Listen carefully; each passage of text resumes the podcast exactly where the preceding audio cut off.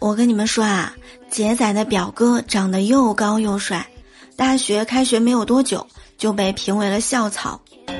他身边的追求者呢有很多很多，但是呢，他最后选择了一个身高一米五六、体重七十千克的妹子。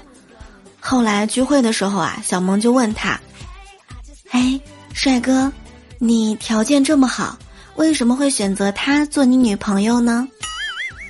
杰仔表哥说：“嗨，我和他在一块儿啊，完全是因为他善良。记得那是一天中午，我骑车出门。”一不小心把他的豪车车漆弄花一大块儿，他竟然没有生气，也没有找我要赔偿。从那一刻起，我就喜欢上了他。哇哦！